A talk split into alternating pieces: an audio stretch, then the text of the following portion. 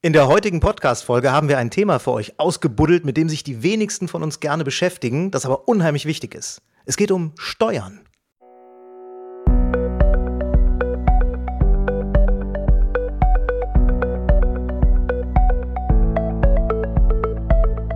Willst du mehr Erfolg als Zauberkünstler haben? Bessere Shows? Mehr Buchungen? Höhere Gagen? Dann ist der Trickverrat Podcast genau das Richtige für dich. Albin Zinecker und Ingo Brehm von den Zaubertricksern verraten dir hier jede Menge Tipps und Tricks, wie du deine Zauberei erfolgreicher machst. Du findest uns im Internet unter www.trickverrat.de. Unser heutiger Gast ist Zauberkünstler, aber nicht deshalb interviewen wir ihn heute, sondern unser heutiger Gast ist vor allen Dingen Steuerberater und zwar auch unser Steuerberater. Und deshalb haben wir ihn direkt mal für euch vors Mikrofon gezerrt. Aus Leverkusen ist hier bei uns Stefan Weigelt. Hallo Stefan. Ja, hallo Ingo, hallo Albin. Äh, ja, Stefan, klasse, dass du dich für das Interview zur Verfügung stellst. Wir haben ein paar Fragen, die so wirklich ganz am Anfang äh, stehen, also wirklich so, so einfache Fragen sind, die sich wahrscheinlich jeder, der irgendwie mit der Zauberei Geld verdient, bezogen auf Steuern schon mal gestellt hat. Äh, und damit wollen wir auch direkt loslegen. Nämlich, wenn ich nicht unbedingt hauptberuflich, sondern vielleicht auch nebenberuflich mit der Zauberei Geld verdiene. Ich bin bei Onkel Willi auf dem 80. Geburtstag engagiert, mache da mein 30 Minuten Stand-up-Programm und kriege einen gewissen Obolus dafür. Muss ich dieses Geld eigentlich versteuern oder gibt es dafür irgendeinen Freibetrag oder sowas? Ganz kurze Antwort, ja, man muss es versteuern. Einen direkten Freibetrag gibt es dafür nicht. Viele glauben ja, dass es sowas wie einen Minijob gibt, auch für freiberufliche Einkünfte, so dass man sagt, ja, 450 Euro, die ich verdiene, sind im Monat steuerfrei. Das gilt allerdings tatsächlich nur, wenn man einen Minijob macht, nicht als selbstständiger Zauberkünstler. Und in dem Moment, wo ich irgendwo auftrete, da bin ich halt als selbstständiger Zauberkünstler unterwegs. Und das heißt, ab dem ersten Euro Gewinn bin ich da auch direkt steuerpflichtig mit. Und dabei ist es auch egal, ob ich das jetzt als Nebenjob mache, also ob ich noch einen anderen Beruf habe oder ob ich Student bin oder Schüler. Das ist völlig egal. In dem Moment, wo ich Geld verdiene, muss ich es auch versteuern? Genau, dem Grunde nach ja. Also es spielt gar keine Rolle, ob das jetzt hauptberuflich oder nebenberuflich ist. Und es spielt auch gar keine Rolle, wie alt man ist. Also theoretisch, selbst der Siebenjährige, der bei Freunden für 20 Euro auf dem Kindergeburtstag zaubert, auch der ist damit steuerpflichtig. Okay, und wie gehe ich dann vor? Was, was muss ich denn dann machen, wenn ich jetzt als Zauberer meine ersten paar Euros verdient habe? Ich war vielleicht ein paar Mal auf privaten Geburtstagen, vielleicht auch auf einer Firmenfeier dabei und habe jetzt mein Geld verdient. Wie kann ich denn jetzt das Geld dem Finanzamt geben und woher weiß ich wie viel?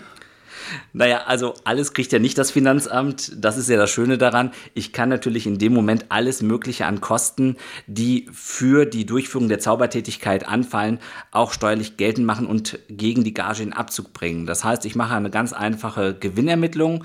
Das ist die einfachste Form, wie man seinen steuerlichen Gewinn ermittelt. Da nehme ich mir einfach ein Blatt Papier, schreibe oben drauf, Einnahmen und dann schreibe ich mir die ganzen Gagen da auf und komme dann auf eine Summe der Einnahmen und davon kann ich dann alles, was ich an Kosten habe, für das Equipment, was ich kaufe, für Fahrtkosten zum Auftrittsort, für Bühnenkleidung, alles davon in Abzug bringen und dann bleibt ja irgendwas im Optimalfall ein kleiner Gewinn unterm Strich übrig.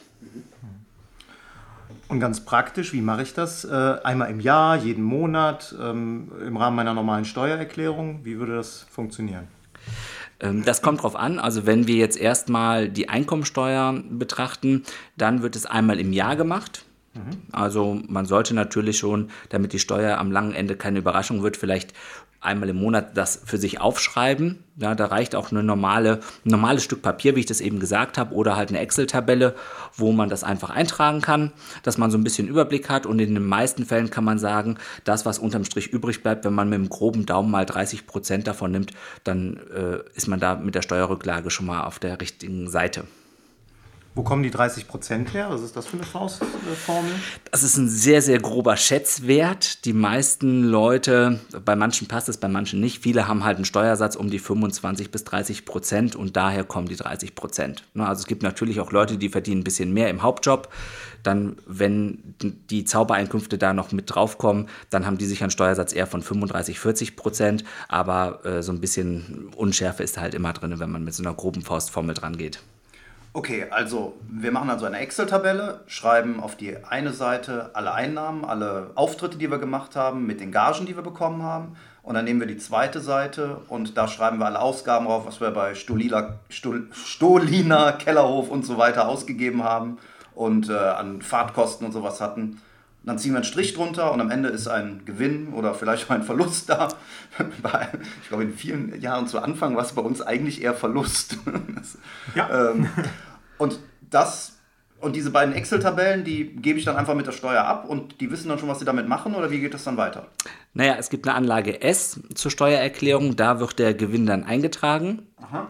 Und ja, und die zwei Tabellen, oder eine ist es ja eigentlich, ne, wo man oben ja. die Einnahmen und darunter die Kosten hat, da kommt dann der Gewinn raus, der wird halt einfach nur in einer Zahl, in einer Zeile dort in die Anlage eingetragen und die wird mit der Steuererklärung eingereicht. Das Problem ist aber äh, weniger die Einnahmenseite, meistens ist es problematisch, was kann ich denn tatsächlich als Kosten absetzen. Ja. Vielleicht nochmal ähm, so, so einen ganz kleinen Schritt zurück zum Anfang. Wenn ich, ähm, ich habe meinen, meinen festangestellten Job, ich bin irgendwo ich arbeite irgendwo und bin nebenbei Zauberer. Dass ich das grundsätzlich versteuern muss, weil es eine Einkunft ist, hast du eben gesagt.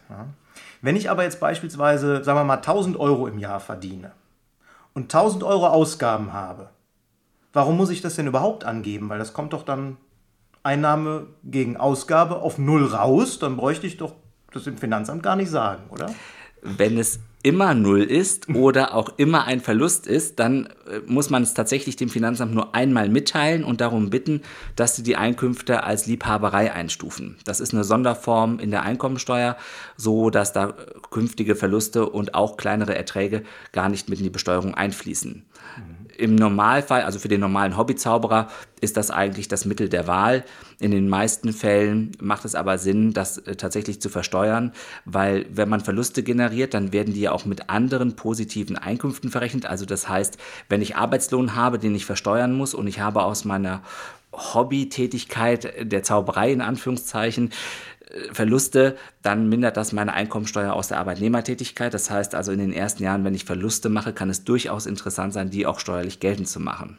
Mhm. Man muss aber irgendwann dann natürlich ins Plus kommen, weil sonst sagt das Finanzamt dann, so geht es nicht weiter, lieber Freund. Genau, innerhalb von fünf Jahren muss ein Totalgewinn erwirtschaftet werden. Das heißt beispielsweise, wenn ich die ersten vier Jahre jeweils 2000 Euro Verlust mache, dann muss ich im fünften Jahr auf jeden Fall einen Gewinn von mindestens 8001 Euro machen. Ne? Viermal 2000 Euro Verlust pro Jahr und dann äh, plus ein bisschen was. Ah, verstehe, okay. Und das mit der Liebhaberei, jetzt wird vielleicht der ein oder andere unserer Hörer sagen, ach, das finde ich gar nicht so schlecht, dann brauche ich mich um diesen ganzen Steuerkram nicht zu äh, kümmern. Ähm, und ich glaube, so viel ist das auch bei mir nicht. Aber bei mir ist das Liebhaberei, ich muss jetzt nichts machen. Das äh, kann man ja nicht mal so eben selber entscheiden, dass man Liebhaber ist. Ne? Das muss man schon irgendwie beantragen. Richtig, zumal man auch mehrere Sachen unterscheiden muss. Also wenn wir über die Einkommensteuer reden, dann gibt es die Funktionalität der Liebhaberei, dass ich sage, okay, ich ermittle den Gewinn, ich komme zu einem Verlust und nachhaltig werde ich damit keine Gewinne machen, deshalb möchte ich das einkommensteuerlich nicht berücksichtigt haben. Auf der anderen Seite gibt es aber ja auch noch die Umsatzsteuer oder Mehrwertsteuer im Volksmund genannt und ich kann sehr wohl, selbst wenn ich 20.000 Euro Einnahmen als Zauberer habe, immer noch zu einem Verlust kommen, der einkommensteuerlich nicht herangezogen wird. Gleichwohl bin ich in der Umsatzsteuer aber Unternehmer und muss eine Umsatzsteuererklärung abgeben und auch die Umsatzsteuer in Rechnung stellen und abführen. Okay. Also, aber wer, wer natürlich äh, 20.000 und mehr äh, Umsatz macht mit der Zauberei und trotzdem keinen Gewinn macht, über viele Jahre hinweg, der macht doch, glaube ich, irgendwas falsch. naja, ich kenne ein paar Hobbyzauberer, die, die für kleine Gagen auftreten und dann allein schon die Gagen häufig durch die Fahrtkosten mit ähm, weg sind und dann kommen noch, dann kaufen die Leute viel äh, an Neuigkeiten beim Zauberhändler und dann ist das auch schnell weg, das Geld. Und die kommen trotz der kleinen Gage noch über 20.000 Euro Umsatz? Das, die sind halt fleißig und viel unterwegs. Vielleicht sollten wir irgendwas an unserer Gagenstruktur ändern. Na gut, ähm, worauf ich aber eigentlich nochmal auch nachhaken wollte, war etwas, was ich jetzt völlig vergessen habe. Lass mich eine stellen. Ja. Äh, vielleicht noch mal eine ähm, Frage. Du hast eben das Thema Umsatzsteuer bzw. im Volksmund Mehrwertsteuer angesprochen. Ähm, wenn ich jetzt auch der klassische Hobbyzauberer bin, eine Rechnung schreibe an den Kunden, da würde ich jetzt erstmal, muss ich da Umsatzsteuer draufschreiben oder nicht? Äh, oder wann muss ich Umsatzsteuer draufschreiben? Oder immer, oder wie ist das? also grundsätzlich muss jeder eine Rechnung mit Umsatzsteuer ausschreiben, wenn er das als Zauberer macht. Er kann einen Antrag auf die Anwendung der Kleinunternehmerregelung stellen beim Finanzamt, aber der Antrag muss eben gestellt werden. Und dann gehört das auch der Vermerk auf die Rechnung. Ne, ich bin Kleinunternehmer gemäß 19 USTG und stelle daher keine Umsatzsteuer in Rechnung. Das gehört mit auf die Rechnung und das kann ich machen, sofern ich weniger als 17.500 Euro Einnahmen pro Jahr habe. Also alles das, was reinkommt, darf nicht mehr als 17.500 Euro pro Jahr sein. Und dann kann, reicht es, wenn ich einmal im Jahr eine Umsatzsteuererklärung abgebe, wo einfach nur der Gesamtumsatz draufsteht. Da muss ich jetzt aber noch kurz nachhaken. Auch das muss man beantragen. Das kann man nicht einfach so selber feststellen, ich nehme jetzt Nein. über zehn Jahre immer nur 5000 Euro ein und deshalb mache ich das gar nicht erst? Nein, das muss beim Finanzamt beantragt werden. Und wenn man nur eine Gewinnermittlung macht, wie wir das eben bei der Einkommensteuer besprochen haben, dann empfiehlt es sich auch darüber hinaus, einen Antrag auf Ist-Versteuerung bei der Umsatz zu stellen, sodass ich dann erst die Umsatzsteuer abführe ans Finanzamt, wenn der Kunde mir auch tatsächlich das Geld gibt und nicht in dem Moment, wo ich schon gezaubert habe und äh, noch auf mein Geld warte und da schon die Umsatzsteuer abführen muss. Ich habe aber insgesamt das, den Eindruck, das Thema Umsatzsteuer ist deutlich komplizierter als das Thema äh, Einkommensteuer. Äh, nicht wirklich. Es ist beides für sich kompliziert und streng genommen kämpft man ja an drei Fronten. Das eine ist die Einkommensteuer, wo ich ab dem ersten Euro Steuern zahlen muss, wenn ein Gewinn übrig bleibt mal abgesehen von irgendwelchen anderen Freibeträgen, die es vielleicht noch gibt. Das zweite ist die Umsatzsteuer, die völlig losgelöst ist von der Einkommensteuer. Das haben wir eben gehört, wenn ich Liebhabereibetrieb bin, das heißt, ich zahle gar keine Einkommensteuer für diese Gewinne oder Verluste, kann ich trotzdem umsatzsteuerpflichtig sein. Und das dritte, was viele vergessen, ähm, wenn ich als Arbeitnehmer irgendwo beschäftigt bin und ich mache die Zauberei im Nebenerwerb und ich mache damit tatsächlich Gewinne, dann kann es passieren, dass ich auch zu meiner Krankenversicherung das mitteilen muss, dass ich hier Einkünfte erziele und dann auch nochmal einen individuellen Zusatzbeitrag an die Krankenkasse bezahlen muss. Ach ey. Mhm. Okay, das heißt also für unsere Hörer da draußen ganz wichtiger Tipp, wenn ihr bisher mit Word oder ähnlichem eure Rechnungen selber erstellt habt, bedenkt das Thema äh, Umsatzsteuer, Befreiung, sofern das denn für euch äh, möglich ist und beantragt das Ganze. Ja, Muss ich denn für diese Anträge unbedingt einen Steuerberater haben oder reicht da ein formloses Schreiben ans Finanzamt? Mhm. Äh, theoretisch reicht formloses Schreiben an das Finanzamt, wobei, wenn ich mich erstmalig beim Finanzamt registriere, da gibt es einen Fragebogen zur steuerlichen Erfassung. Den kann ich im, auf den Seiten des Bundesfinanzministeriums runterladen. Da kann man das sogar ankreuzen, dass man zum einen die Kleinunternehmerregelung machen möchte oder wenn man das eben nicht machen möchte, dass ich also meine Rechnung mit Umsatzsteuer in Rechnung stelle, dann kann ich da direkt den Antrag auf Istversteuerung stellen durch ein einfaches Ankreuzen. Mhm. Gut, Stefan, ich würde gerne ähm, mal so ein bisschen von der Einkunftsseite auf die ähm, Ausgabenseite wechseln. Ja, du hast es eben schon mal kurz angesprochen. Ähm, ich kann meinen Einkünften, also dem, was ich mit der Zauberei verdiene, natürlich auch Ausgaben gegenüberstellen und damit meine Steuerbelastung deutlich senken. Ähm, spannend ist jetzt, welche typischen äh, Möglichkeiten, etwas abzusetzen, habe ich denn als Zauberkünstler? Und zweite Frage, welche exotischen habe ich? Weil es gibt da sicherlich gerade in unserer Branche ja. die ein oder andere völlig legale Möglichkeit, Dinge abzusetzen, an die man im ersten Moment gar nicht denkt. Also sowas wie Paperballs over the head mit Klopapier. zum Beispiel. zum Beispiel. also zunächst einmal, äh, glaube ich, gibt es verschiedene Arten von Kosten, die relevant sind. Äh, ein weit verbreiteter Irrtum aus meiner Erfahrung heraus ist, sind die Fahrtkosten. Häufig ist mit dem Auftraggeber vereinbart, dass er neben der Gage auch die Fahrtkosten zahlen muss, meinetwegen 30 Cent pro gefahrenen Kilometer oder irgendwie sowas. Und dann glauben viele, dadurch, dass der Auftraggeber das bezahlt hat, brauche ich das hinterher nicht mehr als Kosten geltend zu machen. Das ist aber natürlich ein Fehler, weil dann habe ich ja 30 Cent oben Einnahmen, aber ich muss ja trotzdem die Kosten dagegen geltend machen. Das heißt also, auch wenn ich die Kosten weiter berechne, muss ich unten die Kosten geltend machen. Dann, ähm, wenn, was auch passiert, wenn beispielsweise ein Bahnticket bezahlt wird oder ein Flugticket zum Auftrittsort, dass das Flug- oder Bahnticket im Original mit an die Rechnung getackert wird und dem Auftraggeber übersandt wird. Das darf auch nicht passieren sondern ich darf dem nur eine Kopie davon aushändigen, wenn er es unbedingt haben will für dessen Kostenabzug reicht aber eigentlich, wenn ich das einfach in der Rechnung nur draufschreibe und damit ich den Originalbeleg in meiner Buchhaltung behalte und damit steuermindernd geltend machen kann, mhm. um das zu kompensieren, die Einnahmen, die ich dagegen bekomme. Und den Nachweis muss ich halt an der Stelle führen. Das, wenn ich das so richtig verstehe, dann ist das, weil es im Grunde genommen dem Auftraggeber für seine steuerliche Buchhaltung egal sein kann, wofür er das Geld bezahlt. Der kauft einen Zauberer ein für, sagen wir mal, 1500 Euro, 1000 Euro Gage, 500 Euro Reisekosten.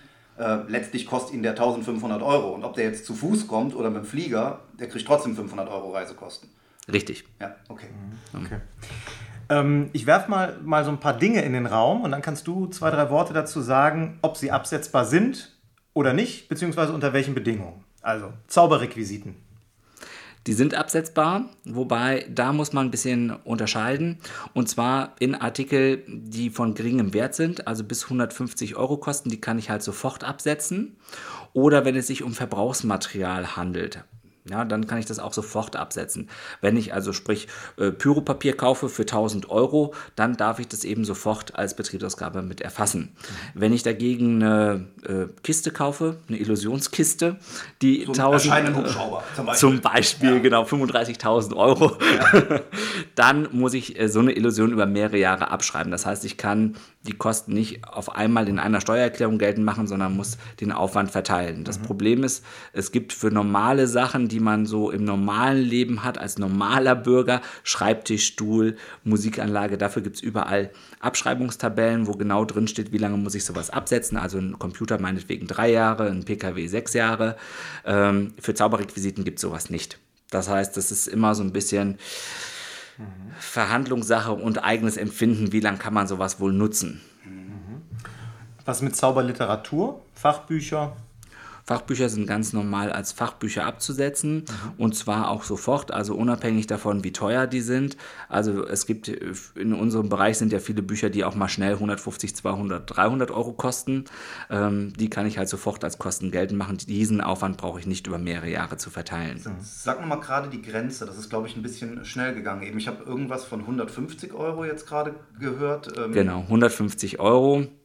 Da fängt der, das GWG-Dasein an. Das, das bitte was? Das geringwertige Wirtschaftsgut. Ja. ja. das sind Sachen, die selbstständig nutzbar sind. Aha. Also wenn ich beispielsweise eine Kaninchenbox habe, die kostet so um die 200 Euro, äh, dann bin ich zwar über der äh, Marke, dass ich das als sofortige Betriebsausgaben absetzen kann. Das heißt, ich muss es ins, ins sogenannte Anlageverzeichnis extra aufführen, also Sachen, die länger nutzbar sind. Mhm. Na, dann steht da eben Kaninchenbox 200 Euro. Und das Gute ist, sofern diese Wirtschaftsgüter bis 410 Euro kosten, kann ich die trotzdem sofort in einem Jahr abschreiben. Das heißt, die haben die gleiche steuerliche Auswirkung wie Sachen, die ich sofort absetzen kann. Ich habe aber auch die Wahl zu sagen, ich möchte diese Kosten auf fünf Jahre verteilen oder auf drei Jahre. Ne, da bin ich halt vollkommen frei in dem Bereich, 150 bis 410 Euro, ähm, was natürlich auch ein bisschen Gestaltung beim Gewinn zulässt an der Stelle, falls ich fürs Finanzamt doch mal einen Gewinn ausweisen muss, damit ich eben nicht in die Liebhaberei komme und weiterhin meine Verluste bekomme. Also für die Vereinfachung, so eine 410 Euro ist die Grenze. Alles, was darüber hinausgeht, muss ich auf jeden Fall über mehrere Jahre abschreiben. Genau, es sei denn, es ist Verbrauchsmaterial. Ja, okay. Mhm. Und 410 Euro sind netto oder brutto? Netto. Ah, okay. Also für die, die Mehrwertsteuer nehmen, ist es interessant. Genau. Weil die wiederum noch die. Die haben den Nettobetrag, genau. Ja. Für die, die die Kleinteilnehmerregelung machen, für die ist es halt der Bruttobetrag, der Bruttobetrag wenn man okay. so will. Okay. Äh, Nochmal zurück, äh, weil Albin hat eben gefragt, Zauberrequisiten, da verstehen die meisten runter eben alles, was es bei den äh, üblichen Zauberhändlern gibt, vom Kartenspiel über die äh, Kaninchenbox bis hin zur Federblume und der Großillusion. Was ist denn, weil ich es eben gesagt habe, ich habe es eben so scherzhaft gesagt, das Klopapier, aber genau was ist denn damit? Was, was sind mit Gegenständen, Objekten, die ich zum Zaubern brauche. Also wir zum Beispiel, wir lassen regelmäßig zu Beginn der Show eine Sektflasche erscheinen. Die müssen wir am Anfang natürlich irgendwo kaufen. Oder wenn wir uns eine Großillusion zusammenbauen, dann fahren wir in den Baumarkt und kaufen da Metall und Holz und Schrauben, vielleicht auch Werkzeug, um den Kram zusammenzusetzen. Ich weiß, das sind jetzt ganz viele Sachen auf einmal, aber Es kommt gerade so aus mir raus. ja, fangen wir am einfachsten mal mit, der, äh, mit dem Holz für die Großillusion an. Ja. Weil das würde man tatsächlich alles, was man da braucht, äh, im Zettel machen. Was habe ich alles für diese Illusion gebraucht? Wie viel Quadratmeter Holz, wie viel Schrauben, wie viel Nägel, wie viel Dübel, wie viel Flaschen Leim und Stoff und was man alles dafür braucht. Und die, diese Beträge müsste man alle auflisten und dann käme man quasi auch zu Herstellkosten für eine Illusion und die würde aktivierungspflichtig sein, wenn das mehr als 410 Euro insgesamt wären, dann muss man die halt über mehrere Jahre abschreiben. So, das ist äh, Nummer eins. Dann hattest du ähm, Klopapier. Das Klopapier. ja, das ist äh, ein bisschen einfacher. Und Von mir aus auch die Sektflasche. Also. genau. Ähm, nee, bevor wir zum Klopapier kommen, würde ich gerne das Werkzeug nochmal nehmen. Mhm. Ähm, das Werkzeug ist, äh, unterliegt genau den gleichen Sachen. Das verbraucht sich ja nicht. Das heißt, es wäre in der Gewinnermittlung unter Kleingeräte Werkzeuge zu erfassen, sofern es weniger als 150 Euro kostet. Und wenn es eben, äh, also ein normaler Hammer oder so würde da drunter fallen. Äh, wenn ich aber jetzt hier einen Akkuschrauber einen teuren kaufe oder eine Stichsäge oder sowas, die eben über 150 Euro kostet, dann müsste ich die halt genauso aktivieren und abschreiben. Aber, aber, das kann ich schon komplett dann für die Zauberei absetzen, weil ich könnte damit ja mit dem Hammer auch mir ein Bild aufhängen in meiner Wohnung. Ja, das tut man aber ja nicht. Ne? Also, also, genau. ähm, man, äh, es ist natürlich so, wenn ich hier in der Kanzlei bin und einen Computer kaufe, dann kann ich natürlich den auch äh, damit privat ins Internet theoretisch oder irgendwas Privates damit machen.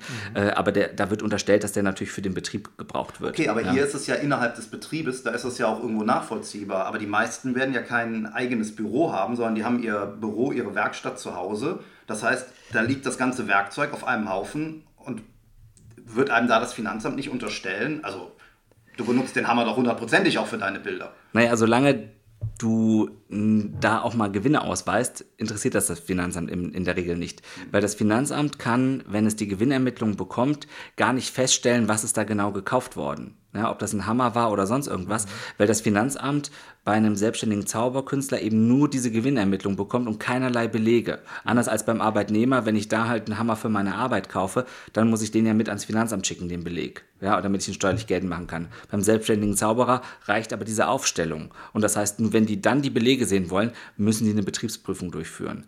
Kommen wir aber dann, bevor wir da weitermachen, ja. vielleicht nochmal auf das Klopapier zurück, ja. bevor wir das zum zweiten Mal übergehen. Ähm, das sind äh, solche Sachen des normalen Bedarfs. Und das ist ja bei der Vielzahl der Zauberer der Fall, dass die eben eine Weinflasche, eine Sektflasche, ein Feuerzeug, eine Packung Zigaretten für Zigarette in Sakko oder was weiß ich brauchen.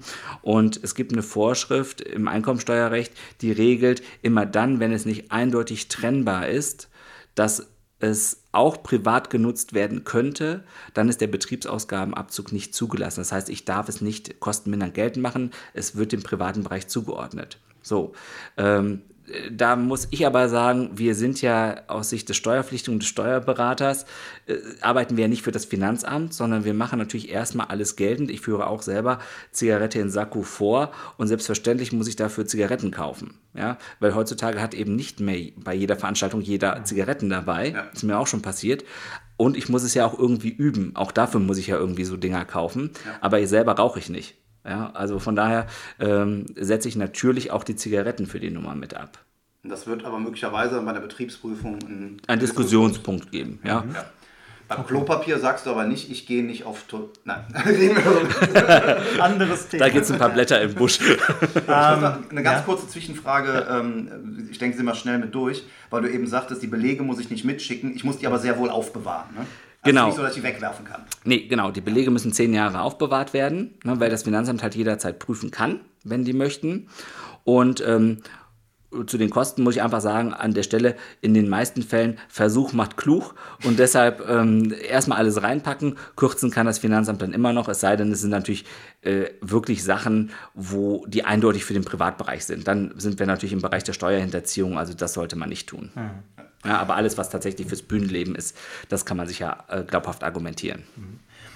Nochmal äh, kurz zurück zu den Fahrtkosten, die man absetzen kann. Jetzt eben hast du äh, das Beispiel gebracht, wenn ich zum Auftritt fahre, kann ich natürlich die Fahrtkosten dorthin absetzen. Was ist denn, wenn ich zum Zirkel fahre?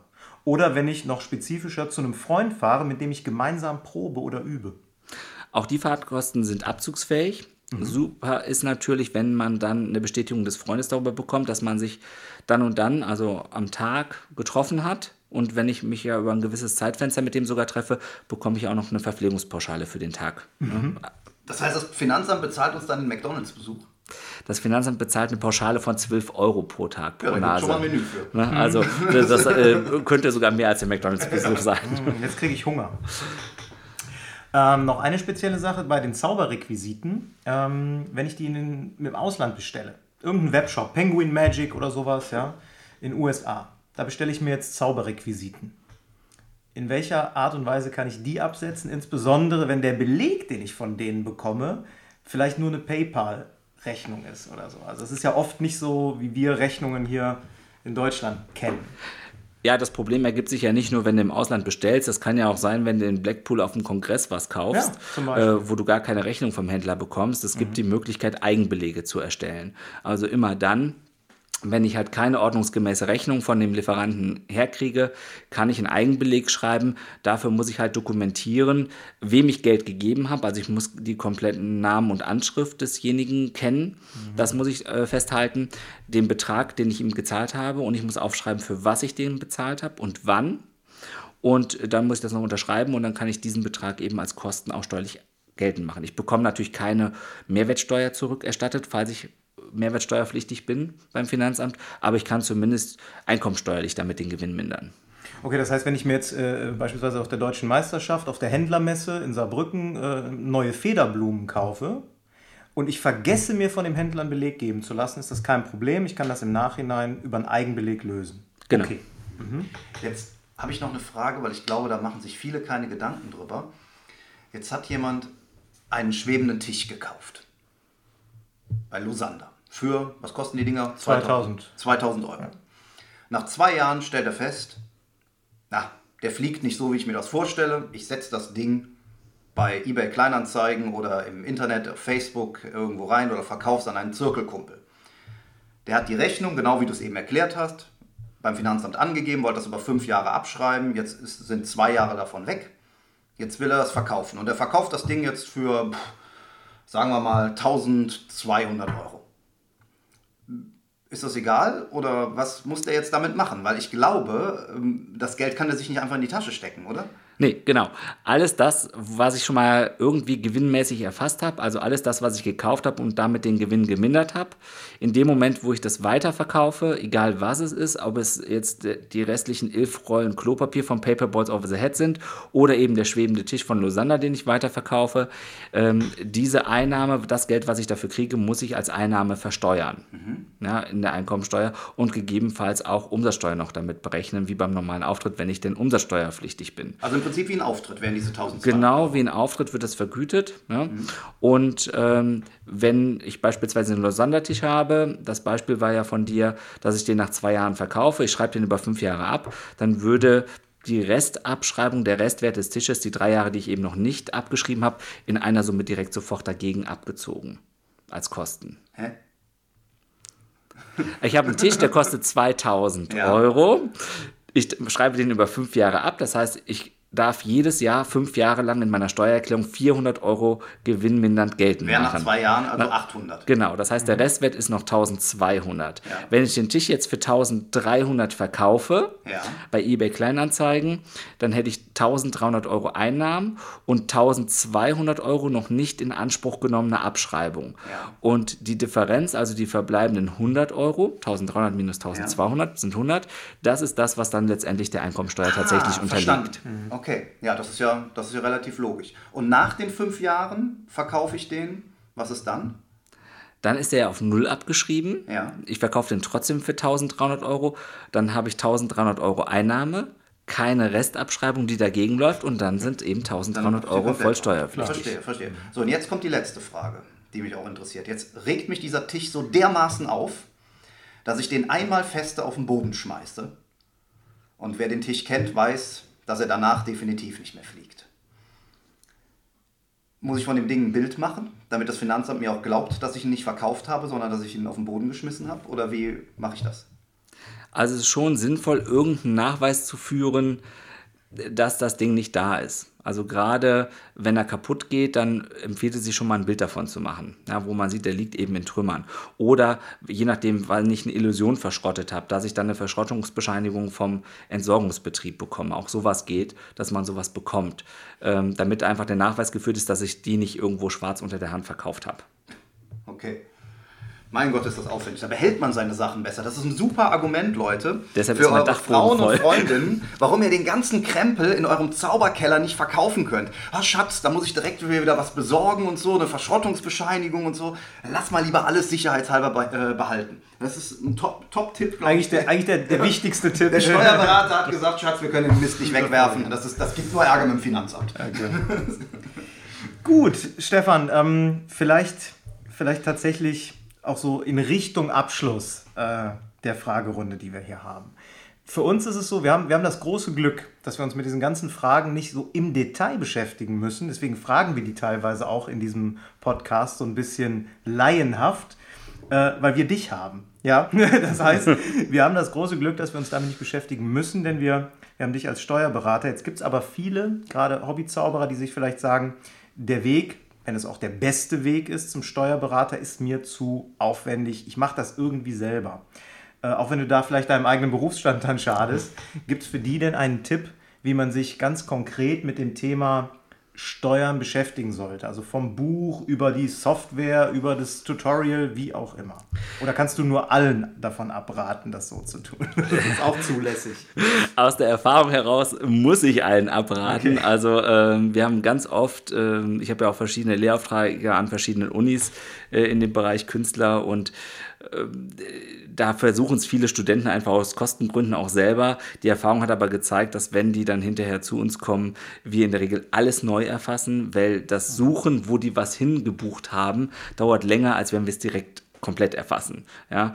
Und ähm, im Prinzip ohne Fachwissen kann man es gar nicht richtig machen, weil dafür hat man jetzt gerade ja in der kurzen Zeit schon gemerkt, ähm, wie viele Fallstricke da überhaupt drin stecken.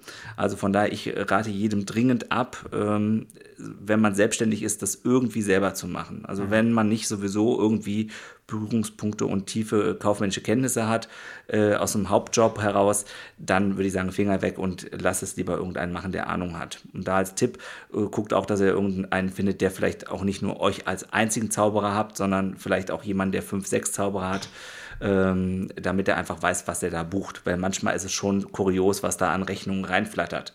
Wenn man es dennoch selber versuchen will, aus meiner Erfahrung heraus, das Viso Sparbuch ist ein super Programm. Ähm, das ist so ganz allgemein für eine Steuererklärung halt äh, ganz gut. Da ist eine DVD dabei, da gibt es nochmal so ein paar Hilfevideos, wenn man an dem einen oder anderen Thema halt hängen bleibt, kostet so um die 40 Euro. Ähm, damit kommt man schon relativ weit, ist natürlich nichts Spezielles für Zauberer, leider Gottes. Da gibt es einfach gar nichts. Ne? Ähm, was wir jetzt heute gar nicht besprochen hatten, ähm, war aber vielleicht auch noch die Konstellation, wenn mehrere Zauberer zusammen auftreten. Ja, das ist ja unsere Konstellation. Ja. Wobei ich da noch kurz einhaken würde, weil du sagtest, äh, es schreckt viel aus Kostengründen ab. Ähm, ich glaube, dass viele gar nicht, gar keine Vorstellung haben, was kostet denn so ein Steuerberater? Also, wa- was ist denn da eine Hausnummer ungefähr? Womit muss man rechnen, wenn man zum Steuerberater geht? Ähm, also das ist natürlich sehr stark unterschiedlich. Wir haben ja eine Vergütungsverordnung, die regelt unsere Gebühren gesetzlich und trotzdem haben wir natürlich einen Rahmen, in dem wir uns bewegen können. Ja, und ähm, in erfahrungsgemäß liegt das irgendwo hier zwischen 600 und 1200 Euro netto ähm, für ein Jahr, je nachdem, was wie aufwendig der Fall ist. Okay, aber Mit da, allem drum und dran. da weiß man Ja. zumindest mal, und gibt es auch die Möglichkeit, so eine Erstberatung zu machen bei einem Steuerberater, wenn jetzt einer sagt, ich will mich erstmal, was wird sowas kosten? Also eine Erstberatung, äh, die müssen wir als Steuerberater abrechnen. Ähm, Die ist auf 180 Euro gedeckelt. Also das ist das Maximum, was so eine Erstberatung kosten darf.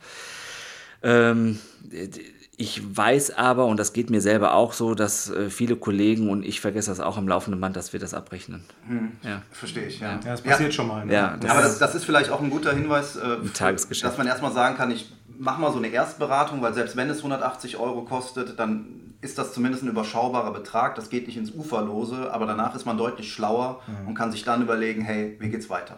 Wie, wie wichtig ist äh, die regionale Nähe? Ich meine, wir haben die bei dir. Ne? Wir wohnen mhm. nicht weit voneinander weg. Das heißt, wir können uns nicht nur zum Podcast-Interview, sondern auch in konkreten steuerlichen Fragen auch mit dir persönlich abstimmen. Ist es auch denkbar, dass über einen weiteren äh, äh Raum du Beratung machst, die Steuerberatungsleistung erbringst? Wie sieht das aus, dein Kundenstamm deutschlandweit? Genau. Also das okay. ist, äh, macht überhaupt gar keinen Unterschied heute mehr, deutschlandweit. Ähm, ich habe auch viele Mandate, die äh, hier ihre deutschen Unternehmen von mir betreuen lassen, wo das Head Office aber in Brasilien, in Sao Paulo oder in LA sitzt. wir haben, sind ja mit Skype angebunden, also wir machen mit manchen Mandanten auch einfach Skype-Kurs. Ähm, das ist heutzutage alles gar kein Problem. Wir bieten die komplett digitale Buchhaltung an, das alles per Scan beim Mandanten läuft. Also äh, das ist heute überhaupt gar keine Hürde mehr. Und ich bin durch die Vortragstätigkeit ja eh viel bundesweit unterwegs, dass man sich dann auch mal in Berlin oder sonst wo treffen kann. Okay. Dann können wir an dieser Stelle jetzt mal ganz offiziell äh, Promo machen und ja. sagen, liebe Leute, egal ob für eine Erstberatung oder für ein komplettes Mandat, äh, deine Webseite, Stefan, ist www.sw-tax, also SW für Stefan Weigelt, Tax wie das englische Steuer.de. Äh, meldet euch da einfach, wenn ihr Fragen zu diesem Thema habt, wenn ihr eine Beratung braucht oder wenn, wie wir, den Königsweg gehen wollt und holt euch eine vernünftige Steuerberatung. Packen die Webseite auch in die Show Notes, ja. würde ich sagen. Auf jeden Fall. Super. Gruppen hast du angesprochen. Jetzt, wir sind ein Duo, aber ich glaube, es kommt auch durchaus immer mal wieder vor, dass sich Zauberer zusammentun, zu dritt, zu viert, die fertigen Finger waren gar zu zehnt und oder elf, ne? Waren sogar elf. Am Ende waren es elf. Ja. ja. und sich als Gruppe zusammentun und gemeinsam auftreten und auch Geld verdienen wollen. Als Gruppe ist das meistens unproblematisch, wenn es eine feste Gruppe ist, weil die fungieren dann meistens im Rahmen einer GBR einer Gesellschaft bürgerlichen Rechts. Und das ist relativ unproblematisch. In der Praxis viel problematischer ist allerdings äh, die Geschichte, wenn jetzt einer als Einzelkünstler gebucht wird für ein großes Event und sagt, hallo, ich kenne aber noch einen Kumpel, weil wir so viele Tische im Close-Up-Bereich dann bespaßen müssen, dann bringe ich noch ein, zwei Kollegen mit. Ich stelle euch als Veranstalter eine Gesamtrechnung und die zwei anderen Kollegen, die ich mitbringe, die stellen die Rechnung an mich. Mhm. Ja? Äh, und das bringt halt äh, ein paar Problematiken mit sich, unter anderem eben, dass ich dann auf einmal selber in der Verpflichtung bin, die Künstlersozialabgabe für die Kollegen, die mir die Rechnung schreiben, abzuführen an die Künstlersozialkasse. Hm. Okay. Ja, Stefan, äh, wir sind, glaube ich, wir haben viel besprochen heute. Erstmal vielen, vielen Dank dafür. Das hat Spaß gemacht. Ja, ich, und äh, auch im Namen äh, aller Trickverrat-Podcast-Hörer, weil Leute, macht euch mal eins klar. Ne? Wir haben eben über das Thema Erstberatung gesprochen. Ihr habt hier gerade im Podcast eine ziemlich umfassende Erstberatung bekommen. Das darf man mal nicht vergessen. Insofern im Namen aller Hörer von dieser Stelle vielen, vielen Dank, Stefan. Wenn wir jetzt gleich fertig sind, müssen wir noch mal kurz über unser Domizil auf den Cayman-Inseln sprechen. genau. Rarotonga würde ich bevorzugen. Ach, da kam schon wieder direkt der nächste Tipp.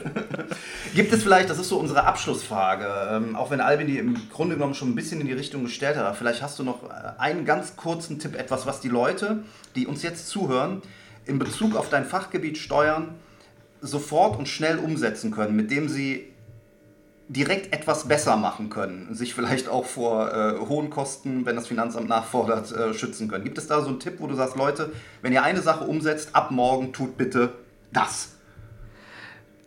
Auf jeden Fall würde ich erstmal Belege sammeln. Alles, mhm. was irgendwie da ist, äh, am besten Schuhkarton neben die Türe stellen, weil eine Vielzahl von Belegen geht einfach verschütt, dass man äh, viele Sachen verliert im Auto, im Handschuhfach, äh, dass man äh, möglichst viel Belege erstmal sichert und das zweite ist, dass man möglichst viel über ein Konto bezahlt, was vorzugsweise, es gibt ja viele kostenlose Online-Konten, die man öffnen kann, dass man dafür ein Konto einrichtet, wo man alle die Einkäufe und alle Zahlungen drauflaufen lässt, weil dann hat nur das Finanzamt nur Zugriff auf das eine Konto. Mhm. Ja, Im Prüfungsfall. Und ich habe eine Kontrolle darüber, dass ich ja für jede Bele Buchung, die auf diesem Kontoauszug auftaucht, auch einen Beleg haben müsste. Das macht okay. Super.